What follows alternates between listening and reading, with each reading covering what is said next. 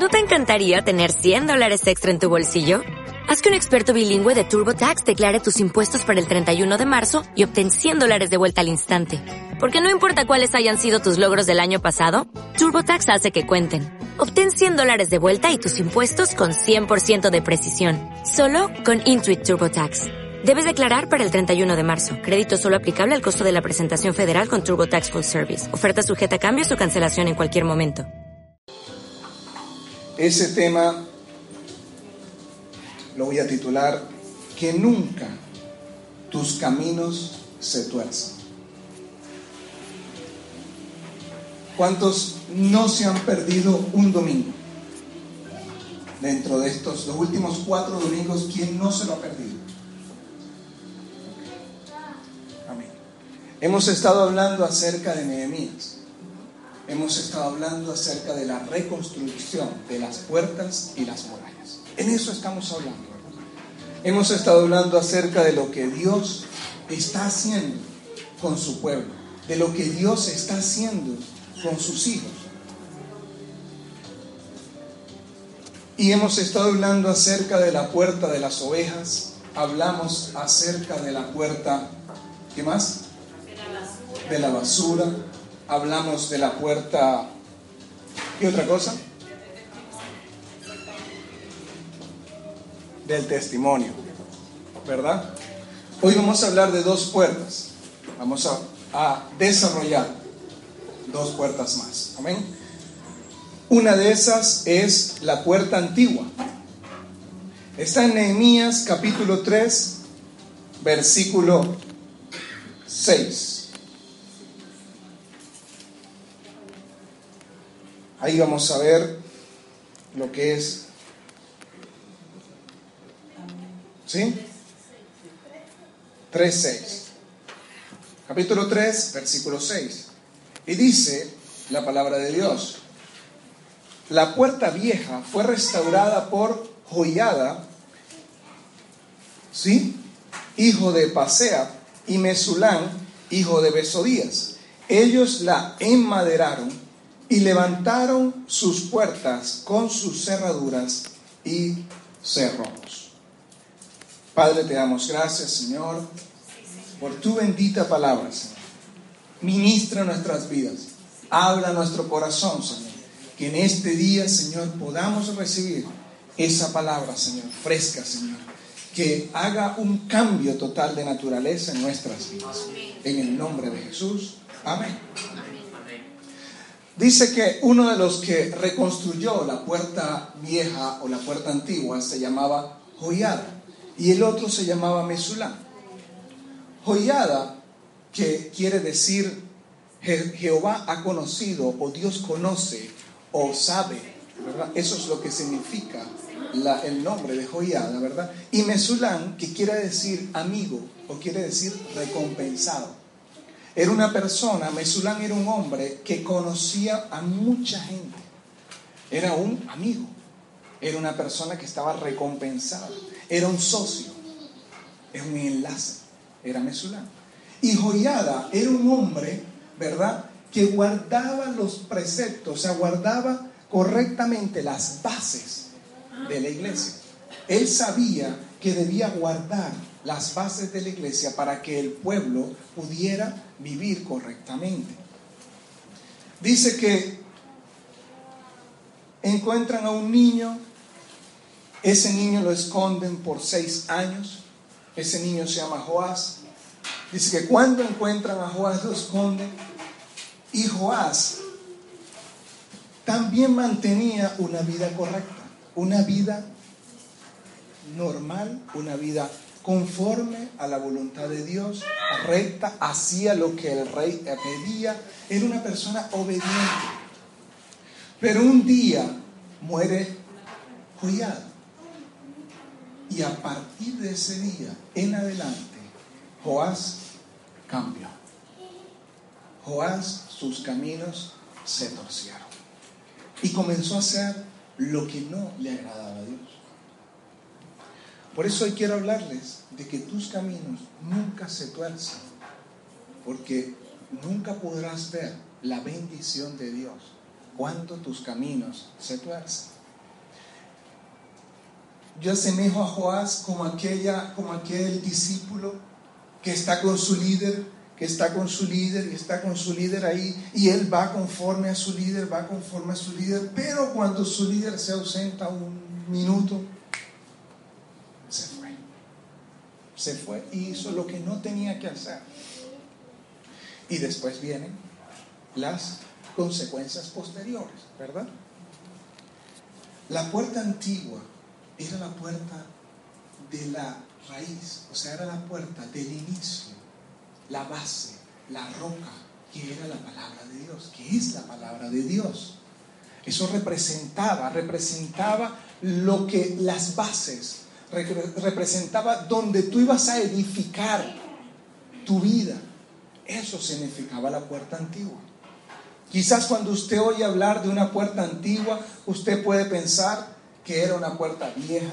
Porque dice, la reina Valera dice, edificaron la puerta vieja. Entonces usted puede, si usted se pone a imaginar una puerta vieja, ¿en qué pensaría? Usted pensaría así en irse, ¿cuántos han ido del Tamacuro? ¿Nadie ha ido al Tamacuro? Amazonas. ¿Han, visto esas puertas de esos pueblitos que son viejecitas, viejecitas, viejecitas. Entonces uno puede pensar y decir, la puerta vieja era una puerta así, viejecita, esa, toda ruñidita ella. No, pero en ese tiempo todas las puertas eran iguales. Todas las puertas estaban igual. No había una diferencia entre una y otra. A la vista usted no podía notar cuál era la puerta antigua. Y la puerta antigua es llamada así porque estuvo desde el principio. Es una de las puertas que estuvo construida desde el principio, desde el inicio. Entonces la llamaron la puerta antigua, ¿verdad? Vamos a ir a Jeremías capítulo 6, versículo 16. ¿Tienen? Jeremías 6.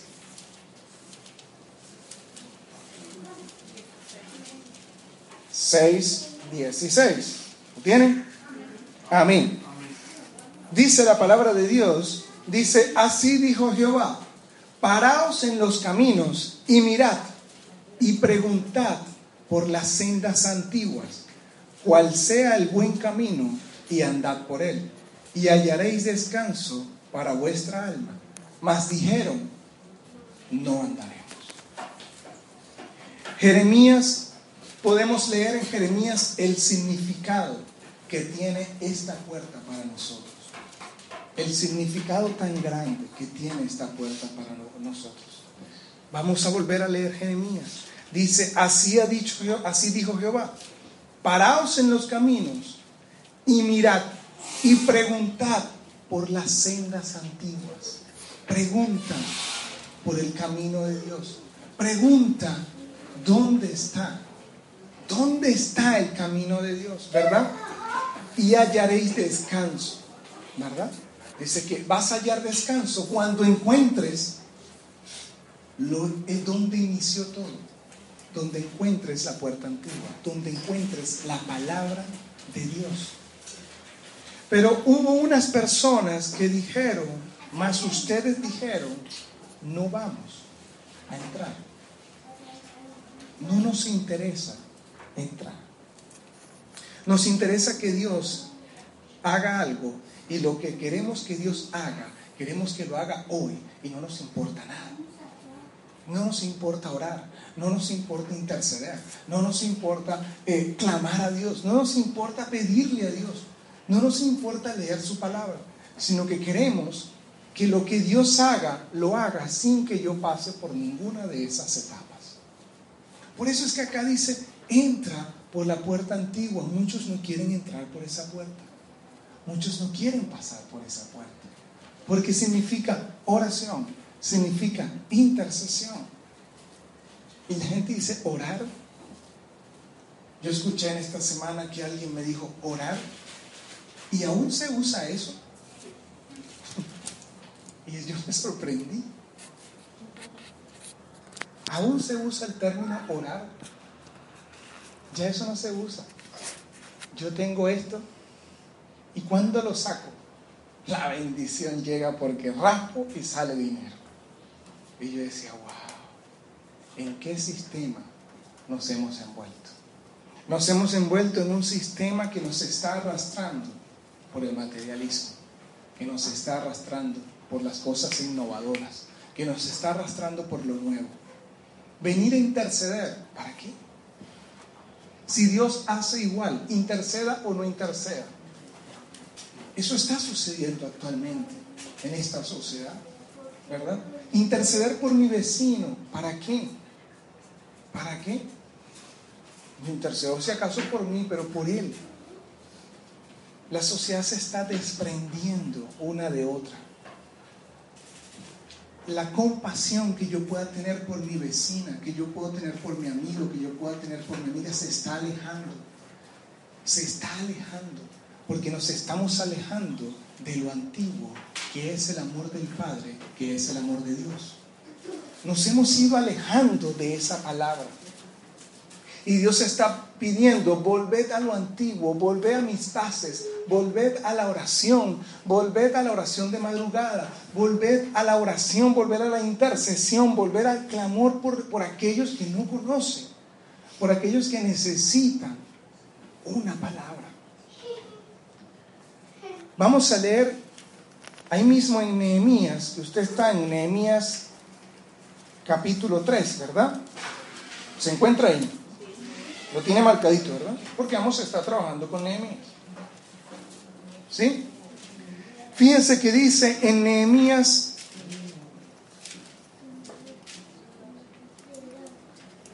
capítulo 3, versículo 8, dice que junto a ellos junto a Mesulán, junto a Oijada, ¿verdad? A Joyada, ¿verdad? También restauró Uziel, hijo de Araía, de los plateros. Qué tremendo. Me sorprende que la palabra de Dios dice que junto a ellos trabajaron también los plateros. Los plateros eran personas que trabajaban con cosas pequeñas con artefactos, con instrumentos pequeños y generalmente lo hacían sentados. Ahora, yo quiero que usted por un momento piense diga, si yo hoy voy a levantar una pared de mi casa, bien sea una casa, ¿de qué tamaño son los ladrillos? ¿Quién me lo dice? ¿Quién me lo expresa? ¿De qué tamaño son los ladrillos? Como así, ¿verdad? Es más o menos eso, ¿verdad? si yo quiero levantar la, pared de mi casa, ¿verdad? Ahora, si yo quisiera levantar una muralla en una ciudad, ¿lo podría hacer con ladrillos? No pudiese, porque cualquier ataque pudiera destruir la muralla en dos segundos.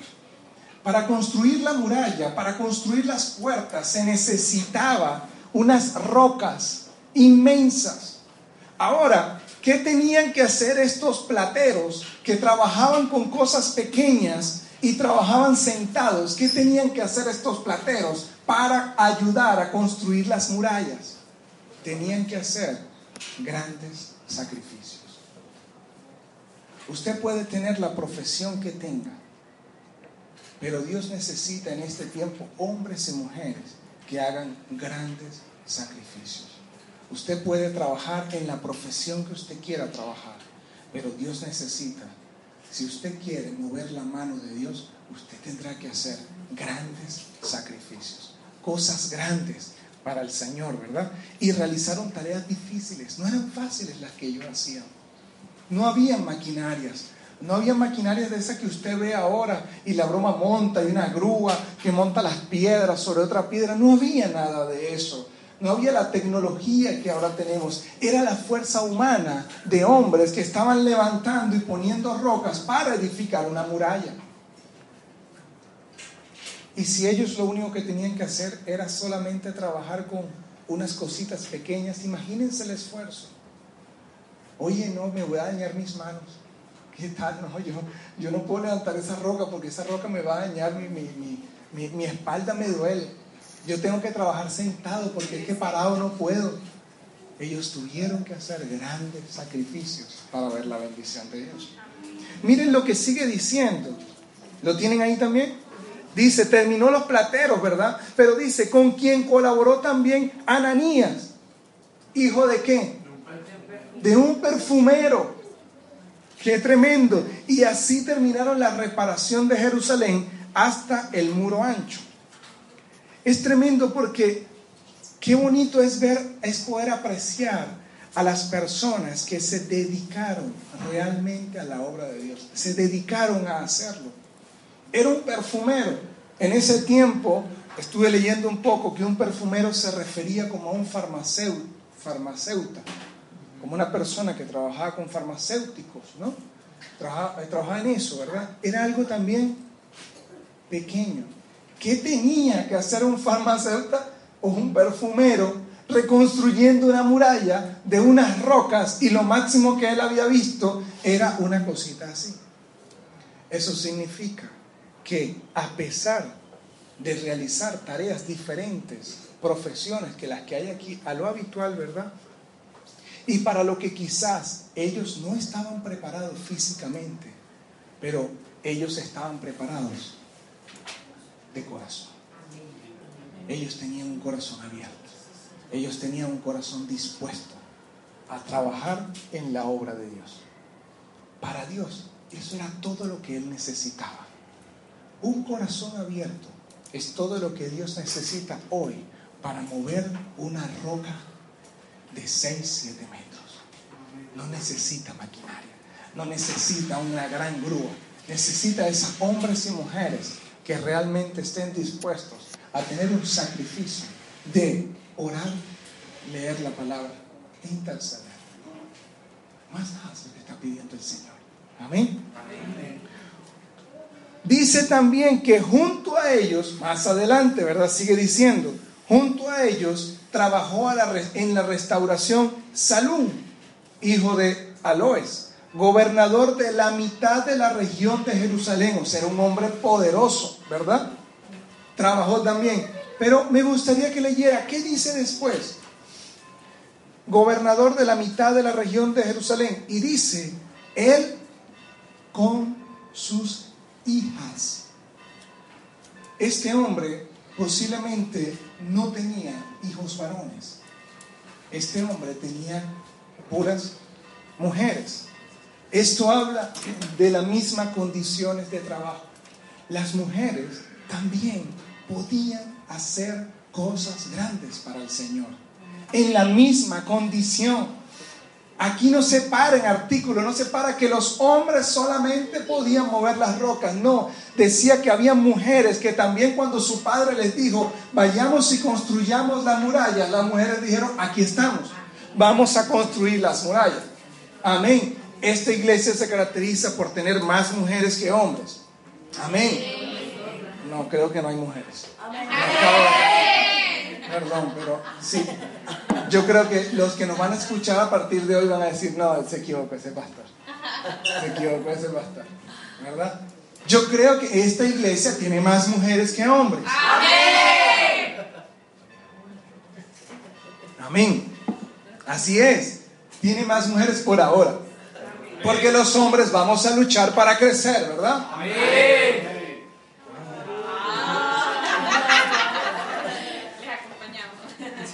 Sí, por favor, mujeres, acompáñenme. Yo creo que los hombres vamos a crecer. Amén. Así es. Amén. Vamos a crecer. Es un ministerio que va a crecer, ¿verdad? Pero qué interesante que la palabra de Dios, fíjense qué sucede. Cuando hablamos de sacrificio, cuando hablamos de intercesión, es una trampa del diablo lo que ha venido a hacer en este tiempo, porque ha hecho cuando hablamos intercesión, entonces lo asemejamos a ama de casa. ¿Desea que me explique mejor? Amén. Cuando usted habla de vamos a orar al templo, a la intercesión, es como si estuviesen diciendo los quehaceres de la mujer. Lavar, planchar, cocinar y todas estas cosas. No, es cuestión de mujeres. Esa es cuestión de mujeres. Esas son las mujeres que les gusta interceder, orar y esas cosas. No, para allá van las mujeres. Así piensan algunos hombres, que espero que no estén acá, ¿verdad? Más les vale, dice la mujer, porque son muchas. Espero que no estén acá. Cuando se habla de intercesión, Generalmente usted ve en las iglesias a montones de mujeres. Montones de mujeres, pero eso es una cosa que abarrota el templo, las mujeres intercediendo y los hombres dicen, yo estoy llamado para hacer cosas más grandes. Más más importantes que ir allá, que interceder al Señor. Así hacemos. Es por eso que este tiempo tenemos que hombres, tenemos que comenzar, tenemos que iniciar, entrar por la puerta antigua y comenzar a llegar a la base, comenzar a llegar a, los rudimentos, al, al, principio, que es la oración, que es la intercesión, que es la lectura de la palabra, que es la pasión por las almas. Amén. Amén. Amén. Ahora, las mujeres, ¿por qué? Porque tienen el corazón de madre, tienen un corazón Ahora, ¿qué está pasando con el corazón del hombre? El corazón del hombre se está endureciendo, se está poniendo una coraza fuerte. Y por eso Dios tiene que venir a decir, necesito que vengas a trabajar, necesito que hagas grandes sacrificios por Dios, necesito que los hagas, necesito que tu corazón se desprenda de toda esa coraza para que yo pueda hacer lo que tengo que hacer a través del sacerdocio. Por mucho tiempo nosotros oímos hablar en esta iglesia del sacerdocio y el hombre tiene que hacer el sacerdocio, el hombre tiene, pero el hombre y el hombre y el hombre y el hombre se queda. Y la mujer va adelante y usted la ve que es la primera que llega y usted la ve que es la primera que está y usted la ve que es la primera que está aquí y echándole a todo. Hoy quiero decirles, hombres, que trabajar en la casa de Dios no es un trabajo solo de las mujeres el hombre tiene que estar en la casa. El hombre tiene que tomar posición en este hogar. Esta es la casa de Dios y necesita hombres que se pongan en la brecha y digan, aquí estamos. Vamos a trabajar. Amén. Hay que pasar coleto, hay que, hay que barrer. No, eso le toca a las mujeres. Eso es una roca que usted está poniendo, porque es un sacrificio. Y todo sacrificio en la casa de Dios tiene recompensa del Padre. ¿Usted lo cree? Amén. Amén. Así que qué tremendo, ¿verdad? La puerta vieja representa, ¿verdad? A Dios y la verdad. Representa la verdad. La palabra de Dios no caduca. Vamos a leer Mateo capítulo 24, versículo 35. Dice, Mateo 34, 25, 24 35, ¿verdad? Dice la palabra de Dios, el cielo y la tierra pasarán, pero mis palabras no van a pasar. Mis palabras no pasan. Es decir, que no caduca, no tiene fecha de vencimiento como usted ve en las pastillas, en la comida, no. Hoy Dios le dio una palabra a usted. Hoy Dios le va a dar una palabra también a usted. Esa palabra no tiene fecha de vencimiento. No la tiene esa palabra va a correr y se va a activar en el momento en que usted comience a hacer grandes sacrificios para Dios. Ahora, si usted sigue cómodo en la comodidad, en su zona de confort, en lo que usted se siente más cómodo, Dios va a hacer lo mismo. Dios va a estar ahí. Decía, qué tremendo que decía María, si usted vino con un vasito vacío, Dios le va a llenar eso. Pero si usted vino con un camión cisterna, Dios le va a llenar un camión cisterna. Eso es lo que hace Dios. Amén. Es el modelo original. Es el modelo. Fíjense, vamos a leer Hechos 1.1. Dice, ¿quién lo tiene? ¿Quién lo tiene? Primero. Léalo. hablé acerca de todas las cosas que Jesús comenzó a hacer y a enseñar. Muy bien, ¿qué es lo que dice? Comencé a hacer cosas que Jesús comenzó a hacer y enseñar. Práctica y enseñanza. enseñar y practicar. El Señor Jesús dijo, yo hago, tú haces, yo hago, tú haces, yo estoy, tú estás haciendo. Ese es constantemente el trabajo que tenemos que hacer, es ir a las casas. Yo oro para que tú después vas a orar. Yo voy a hacer para que tú después te voy a enseñar cómo lo vas a hacer. Prácticamente es practica y enseña, practica y enseña. Ayer veía a los muchachos y los muchachos estaban acá en el ensayo y entonces yo estaban haciendo unos ejercicios ahí, ¿no? Yo unos ejercicios y yo inconscientemente estaba allá atrás y los quería hacer, pero no pude. Y entonces dije, conchale, los puedo hacer, ¿verdad? Pero yo estaba allá atrás, ellos estaban haciéndolo allá y yo quería hacerlo allá calladito yo solo. ¿Saben qué? Yo lo voy a aprender en el momento en que yo me sujete y lo haga como lo está diciendo la persona que está aquí. Es cuando yo voy a comenzar a perfeccionarlo, porque a veces queremos hacer las cosas nosotros solos, queremos hacer nosotros solos todo. No, tenemos que aprender de quien nos los está enseñando, de quien nos está diciendo qué hacer.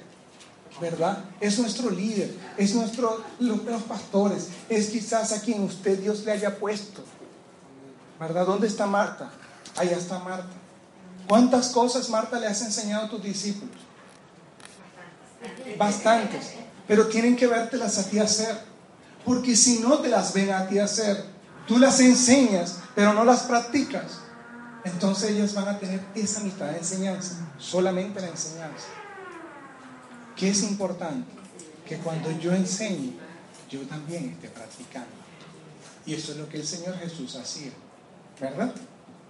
Así que en este día, la puerta antigua es la puerta de lo del principio. Oración, intercesión. La segunda puerta, la otra puerta que había era la puerta del valle, ¿verdad? Vamos a Nehemías 3, capítulo 13.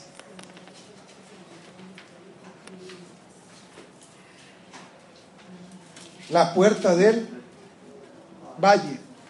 Dice la palabra de Dios, la puerta del valle la restauró Hanún con los moradores de Sanoa.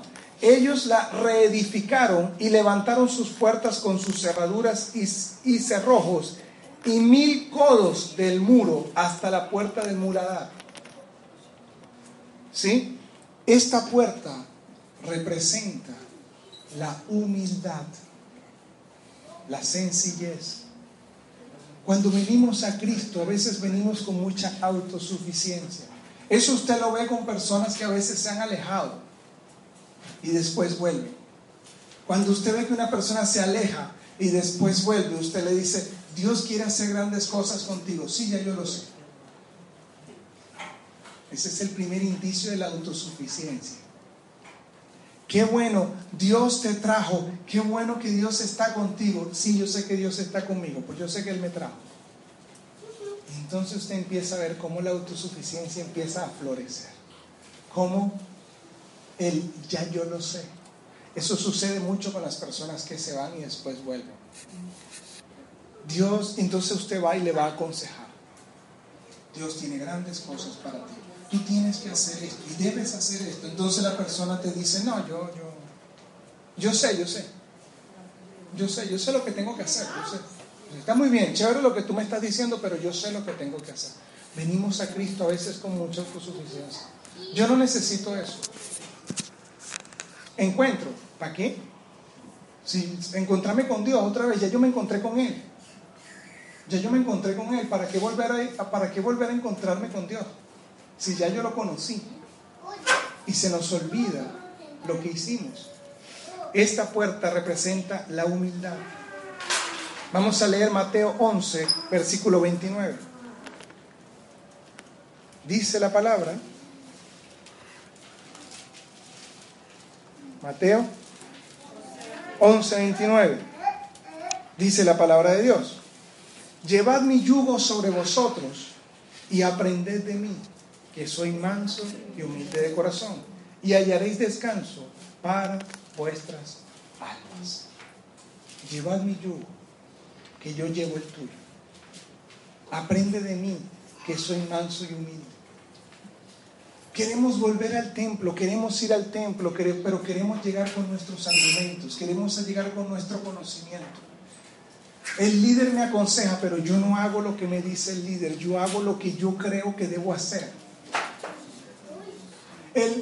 me están dirigiendo y me están tratando de aconsejar lo que yo tengo que hacer. No, yo no voy a hacer eso, yo voy a hacer lo que yo quiero hacer, porque así creo yo que debo hacerlo. Esa es la puerta del valle. Por esta puerta permitía a los habitantes de Jerusalén salir hacia el valle. Amén. Esta puerta tiene su lado práctico. Es la puerta de la humildad. Dios muchas veces nos tiene que procesar a través de problemas. Dios muchas veces nos tiene que procesar a través de dificultades para poder enseñarnos sus lecciones. Porque a veces llegamos y decimos, eso también decimos, a mí no me pasa nada. A mí no me pasa nada, yo estoy bien. ¿Y cómo estás tú? Bien. ¿Y cómo te sientes? Bien. Y por dentro el corazón está caído, destruido, bueno, derrumbado. Eso es un desierto lo que hay dentro. Pero por fuera, ¿y cómo te sientes? Bien. Oye, pero veo que estás un poco triste. ¿Quieres hablar? No, no, ya, ya, ya yo, yo estoy bien ya. Ya el Señor me dijo lo que tenía que decirme. Wow, qué tremendo. Usted salta y dice, uy. Queridos hermanos, quiero decirles que si alguno acá ha hecho o ha estado o ha escuchado eso, póngale atención. Es tiempo de que usted ponga la atención inmediatamente. Porque el Señor dice, aprende de mí, que soy manso y humilde de corazón. Y si Él ha enviado líderes y pastores a su vida, es porque han sido procesados por la mano de Dios. Y si eso es así, entonces están siendo ellos también humildes y mansos de corazón y quieren enseñarles cosas que ustedes aún no saben. Entonces debemos ser humildes de corazón y decir, enséñame lo que tengas que enseñar. Aún así yo lo sepa, enséñame. Eso es humildad, ¿verdad? Se nos dice que la fe desarrolla en nosotros diferentes virtudes y una de ellas es la humildad de corazón. Una de ellas, las cosas que nos desarrolla la fe, es la humildad. Dice que en la carta de Colosenses, Pablo les dijo que deberían vestirse como escogidos de Dios, con humildad y mansedumbre. Y hoy quiero decirles algo, iglesia. La humildad es algo que usted no puede cultivar. Usted no puede cultivar humildad. ¿Lo cree? Usted no puede comprar la humildad. Usted no puede aprender a ser humilde. Eso es algo que viene del corazón. Por su propio esfuerzo, usted no puede ser humilde. Eso viene de aquí. ¿Sabe quién siembra la humildad en nosotros? El Espíritu Santo. Es quien siembra en su corazón y en mi corazón la humildad. Uno dice, yo soy humilde de corazón y yo le puedo preguntar, ¿está el Espíritu Santo en ti? ¿Has obedecido a tus líderes? ¿Has obedecido a tus pastores? ¿Has hecho lo que tienes que hacer? Bueno, a veces. Entonces no está el Espíritu Santo en tu corazón. Entonces no eres humilde. La única manera de que usted sea humilde de corazón es que el Espíritu Santo muere en su vida more en su corazón. De resto, podemos ser humildes, sí. Podemos ser sencillos, sí. Podemos ser personas, eh, como quien dice, compasivas, sí, lo podemos ser. Pero de corazón. Cuando se habla humildad de corazón, significa que no hay acepción de personas en ningún estrato social, de ninguna, de ninguna forma y de ninguna capacidad, de nada. Es una humildad de corazón. Es una persona que usted ve, es que, es que todo lo que tiene, es que, wow, que es indescriptible la humildad de corazón. Si yo le preguntara a usted, defíname qué es ser humilde, ¿qué me dije? Sencillo. ¿Qué más me dijera? Amar al ser humano tal como es. Amar al ser humano. ¿Qué será humildad? Aceptar a todo el mundo. Sin juzgar. Pero fíjense que en la palabra de Dios dice, venid a mí, dice, llevad mi yugo, ¿verdad? Sobre vosotros y aprended de mí, que soy manso y humilde de corazón. Es que usted todos los días, cuando se levante, lleve su vida a la cruz. Lleve su vida entera a la cruz del Calvario y entregue todos sus deleites todos los días. Todos los días de su vida usted está entregando a la cruz del Calvario. Hoy, Señor, entrego el deleite, Señor, del dinero. Hoy, Señor, entrego el deleite de la presión económica, del trabajo. Hoy entrego todo. Es que usted todos los días muera a su vida completamente y deje que el Señor more en su corazón. Solo ahí. Esa será la definición de la humildad. Porque todo lo demás son características que debiéramos cumplir para convivir. Amar al prójimo, ¿verdad? Son mandamientos. Amar al prójimo, ¿verdad? Hacer el bien, no decir mentiras, no amar los deleites del dinero y las cosas. O sea, ser humilde. Esas son características, mandamientos. Pero ahora, naturaleza es hablar del Espíritu Santo naturaleza es que el Espíritu Santo esté en mi corazón. Todos los días. Todos los días y todo el día. Eso lo debemos saber, ¿verdad? Amén. Quiero contarles una historia que leí. Cualquier parecido con la realidad es mera coincidencia. ¿ok? Quiero decírselo. Cualquier parecido con la realidad es mera coincidencia. Fue un artículo que me bajé de internet y de verdad de una, de una página de reflexiones y de verdad no quiero que nadie se sienta aludido porque nadie aquí ha pasado por eso. Amén. Se cuenta la historia de cierto joven predicador que estaba estudiando para entrar al ministerio sea, estaba formándose para entrar al ministerio. ¿Y a quién habían invitado a predicar?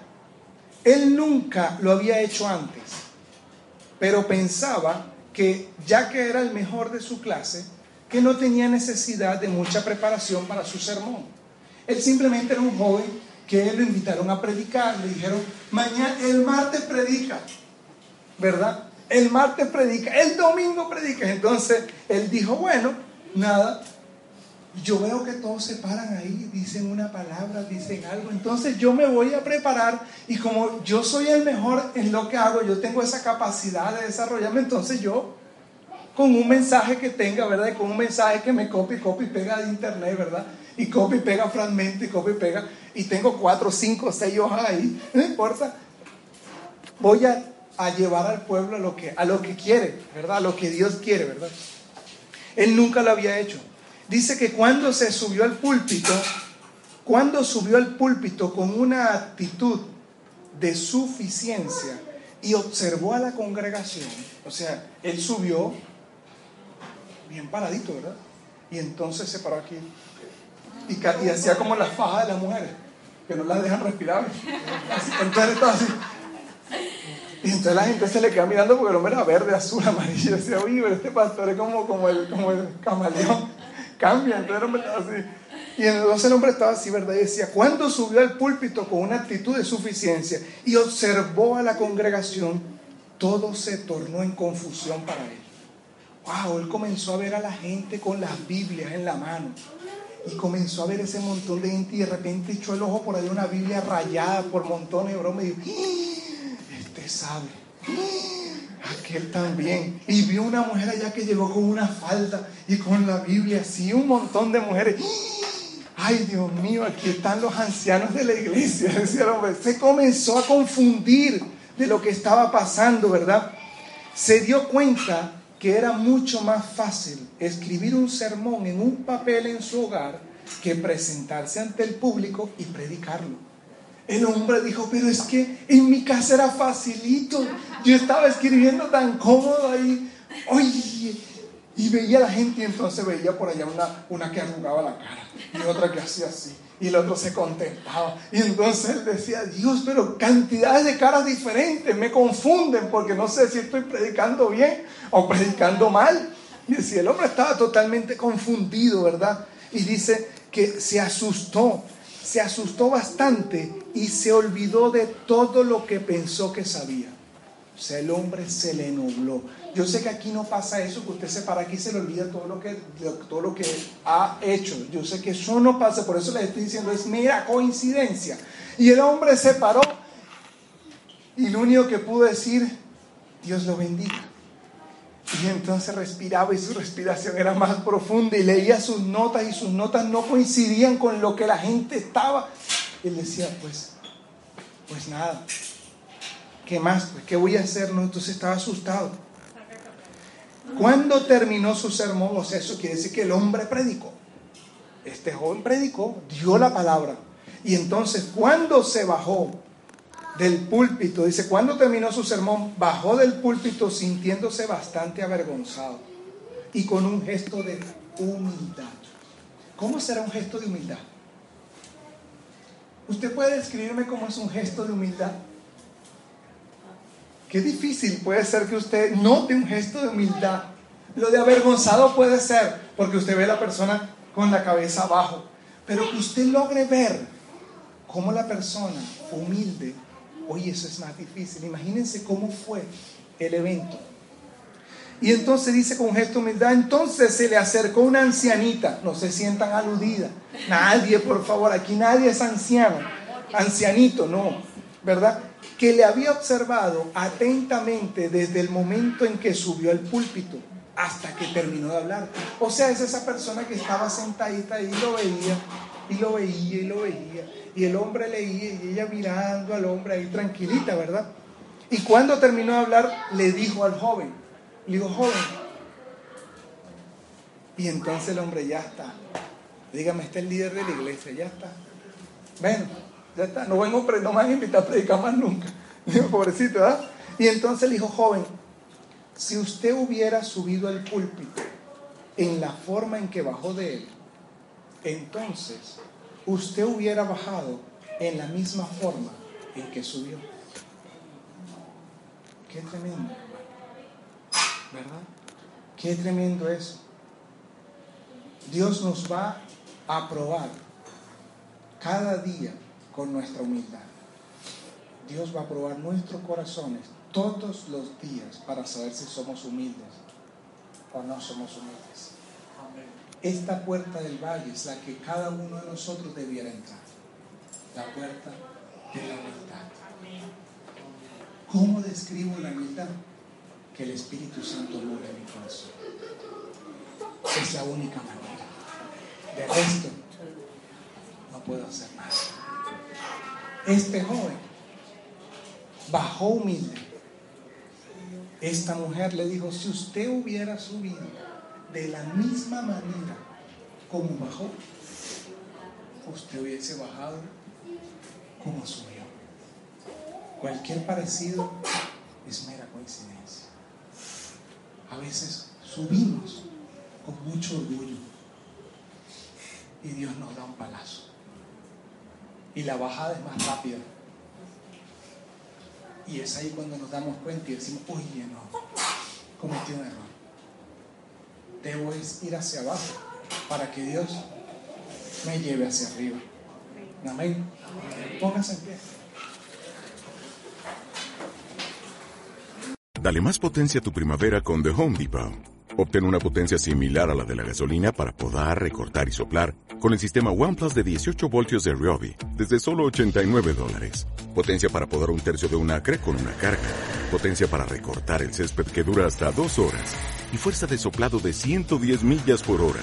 Todo con una batería intercambiable. Llévate el sistema inalámbrico OnePlus de 18 voltios de Ryobi. Solo en The Home Depot. Haces más. Logras más.